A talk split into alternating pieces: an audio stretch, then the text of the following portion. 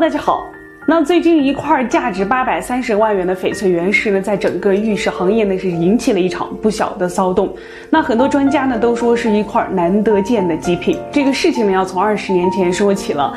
那就是苏州的一位商人，在二十年前呢，他去缅甸旅游的时候呢，就看到了这块原石，他就说了，这种绿色的石头在阳光下的荧光的非常非常的好看，就觉得以后肯定能卖大价钱，然后就把它带回了家，然后回到家呢，就那么随手一放，就放到床底下了，但是这一放就放了二十年之久啊，根本就没想起这茬儿。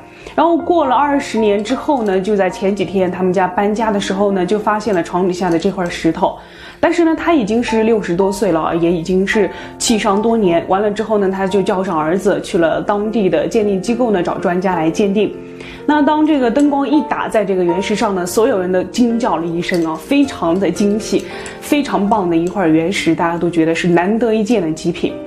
那这个林某呢，就觉得是知道是翡翠珍贵，但是没想到会如此的珍贵。那他的儿子呢，更是欣喜若狂，突然就变成了富二代了。